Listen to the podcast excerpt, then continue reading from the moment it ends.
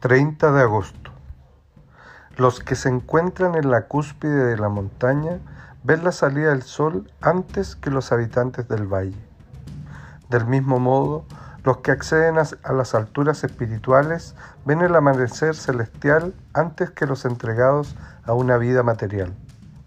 Pero llegará un tiempo en que el sol se alzará tanto en el cielo que todo el mundo lo verá.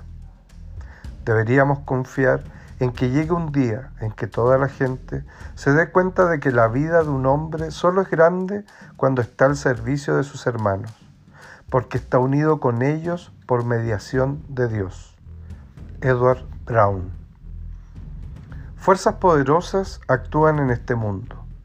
Nadie puede detenerlas. Vemos señales en una nueva comprensión de la religión, en un nuevo respeto por la gente en una nueva sensación de hermandad.